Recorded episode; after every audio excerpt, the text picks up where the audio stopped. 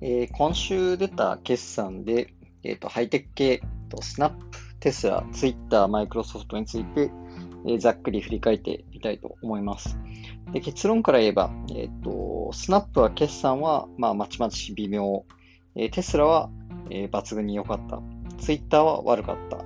えー、マイクロソフトは、えー、まあ、微妙、まずまず、えー、といったところだと思います。で、スナップについては、えっと、売上が、えー、454.2ミリオン。えー、予想は、えー、436.7ミリオンだったので、これは良、えー、かったです。えー、EPS はマイナス0.23、えー、ドル、えー、マイナス23セントですね。で予想が、えー、同じくマイナス23セントだったので、えーとまあ、これも別に悪くはなかったと。で、ガイダンスの提供はなしと。で、売上高成長率はプラス17%。で、これはまあ、あの、例年に比べると、えー、と成長鈍化ですが、これは、えーと、コロナの影響で、クライアントの、えー、広告宣伝費の抑制の影響がありました。えー、ただし、えー、デイリーアクティブユーザーに関しては予想に対して未達でした。えー、なので、えーと、そういう意味では、えーと、あの必ずしも決算が良かったとは、えーと、言えないという内容だったと思います。まあ、ただし、えーと、次のクォーター、と、サードクォーターに関しては、えっ、と、7月の今のところの、えっ、と、広告宣伝費、あ、えっ、と、売上高の成長推移を見ると、えっ、と、決して悪くないというようなことがレポートされています。まあ、つまり、最悪期は出したということですね。えただし、スナップに関しては、えっ、と、過去あまりいい決算を出して、えっ、と、いません。え例えば、え前のクォーター、ファーストクォーターについては、えっ、と、EPS を、え予想より下回っていますと。で、その前のクォーター、えっと、フォースクォーターについても、売上も EPS も、えっと、予想を下回っています。えー、その前のサードクォーターは、えっと、両方とも OK。セカンドクォーターは両方とも OK。えー、その前のファーストクォーターは EPS をミスっていると。なので、えっ、と、どちらかというと、こう、えー、負け星の方が、えーと多いということですよね。なので、こう、まあ、あまり広告モデルということもあって、えっと、今が旬というわけではないということだと思います。えー、テスラについては、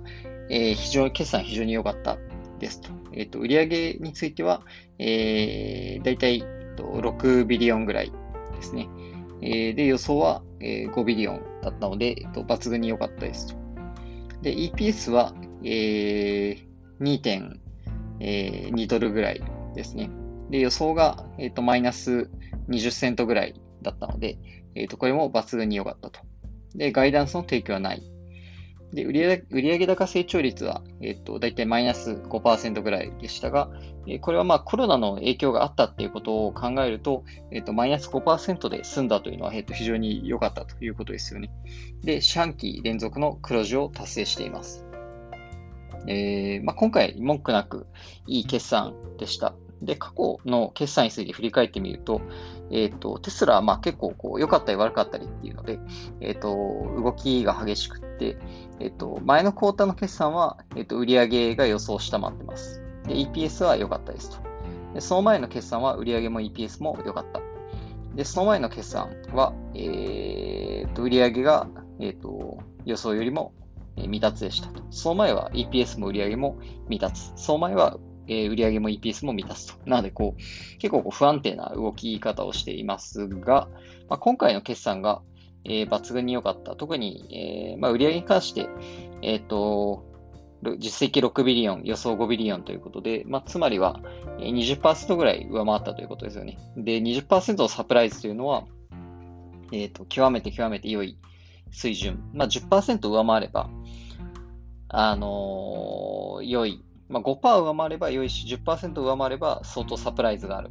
っていう中で20%は、えっ、ー、と、なんで極めて、えーと、サプライズとしては大きかったということだと思います。えー、なので、うん、そういう意味では、えっ、と、旬だと思います。リスクはあると思います。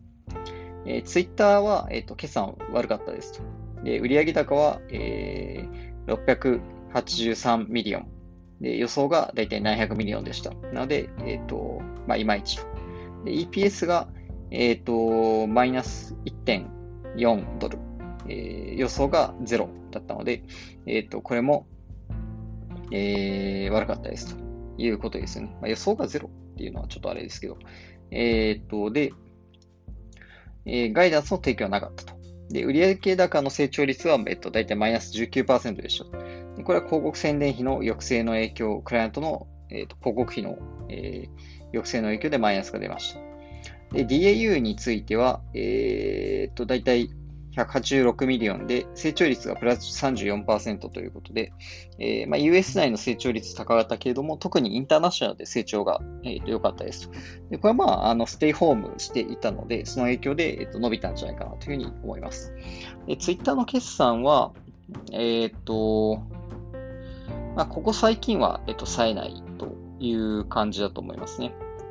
え、前回の決算は、えっ、と、良かった。で、前々回の決算は EPS がえー、予想を下回りました。で、その前の決算は売上も EPS も下回りましたということですね。で、ここのところツイッターのその、決算されないっていうのは、うんと、やっぱりちょっと広告プロダクトが、え、ー、と、良くないということだと思います。まあ、広告が、あの、えっ、ー、と、収入源だと思うんですけども。で、このあたりは、まあ、うん、その SNS で横比較すると Facebook の独壇場というところがあるんですけども、えっ、ー、と、一つはまあその、うん、広告の入稿のところというか、その、要は広告主向けのサービスが弱いんですよね。で、えっ、ー、と、まあ単純にその広告入稿の、えっ、ー、と、ユーザーインターフェースが悪いっていうのもあるし、えっ、と、ユーザーの、なんて言うんでしょう、その、えっ、ー、と、行動を学習して、え、それに合わせて、えっ、ー、と、フィットした広告を出すっていうのが、えまあ、この SNS における広告モデルの鉄板だと思うんですけども、えっ、と、Facebook についてはその点すごく優れてるんですよね。え要はターゲティングの精度が高いと。で、Twitter はターゲティングテスティングの精度悪いんで、と広告主からすると、えいわゆる CPA、えっ、と、まあ、コンバージョン単価であるとか、あの、まあ、もしくは、その、ブランディングも含めてそうだと思うんですけども、えー、要は、投じた広告宣伝費に対してのアウトプットが悪いということだと思います。うん、まあ、あとは、えっ、ー、と、あれですよね。そう、コンバージョンとかクリックの測定はできるんだけども、ビュースルーの測定とかは、えっ、ー、と、いまいち読みづらいというところとかもあって、うん、まあ、広告ビジネスにこれだけ依存しているのに、なんで広告プロダクトの性能が悪いんじゃっていうところが、えっと、すごく疑問。まあ、それは、あの、いわゆる ARP、えっと、アベレージレベニューパー、あえっと、ユニークユーザーみたいなところにも、えっと、影響していると思います。なので、まあ、まあ、そのビジネスモデルも含めて、やっぱりちょっと旬じゃないというところかなと思います。え、マイクロソフトは、決算は、うんと、まあ、まちまちで、売上が、えっ、と、38ビリオン。で、予想が36.4ビリオンだったので、これは良かったですと。で、EPS が、えっ、と、1.46ドル。えー、で、予想が1.38ドルだったので、これも良かったんですが、とガイダンスの売り上げが、えっ、と、35.6ビリオンで、予想が36ビリオンだったので、ちょっとこれは下回ってしまったということですね。で、売上高成長率はプラス13%でしたと。えー、ちょっとがっかりさせてしまったのが、その Azure、えー、パブリッククラウドの成長率が、えー、プラス47%で、とこれは、えっと、初めてプラス50%を、えっと、下回ったと、えいうところですね。で、この Azure の成長率というのが、その Amazon の、えっと、AWS とか Google の、えー、パブリッククラウドよりも非常にえー、と成長率が高かったので、なんかある種ここの部分が、えっ、ー、と、マイクロソフト強いねっていうところが、えっ、ー、と、期待の、えー、一つだったんですけども、まあ、その点がちょっと、こう、50%割ってきてしまったっていうところで、うーんっていうところがあった。まあ、稼ぎ頭、成長、成長源だったわけですよね。で、今回ざっと見ると、その、えっ、ー、と、いわゆるあの、オフィス、えー、今とマイクロソフト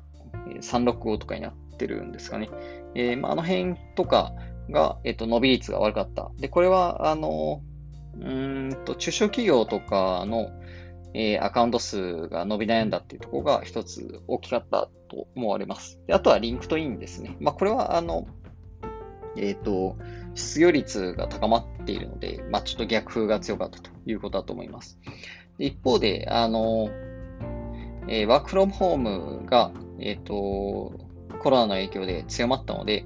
えっ、ー、と、Windows 製品、まあ、要は PC ですね、が、えっ、と、伸びたっていうところで、そこが追い風として売り上げが伸びていると。で、あとは、えっ、と、もう一つ追い風としてあるのは、えっ、と、これはちょっとセグメントで言うと、えっ、と、全体としてはコンセンサスよりも下回った、えっと、セグメントで言うと、プロダクティビティビジネスサービスか。え、で、これは、あの、ガイダンスより、えっ、と、まあ、ガイダンスの範囲内で言うと、えっ、と、そんなに、えっ、と、強くなかった部門ではあるんですけども、えっ、と、このダイナミクスクラウドサービスというところが成長率プラス13%で、えっ、と、ダイナミクスのが、その、いわゆる CRM とかの部分なんですよね。えっ、と、なので、これが CRM とか BI か。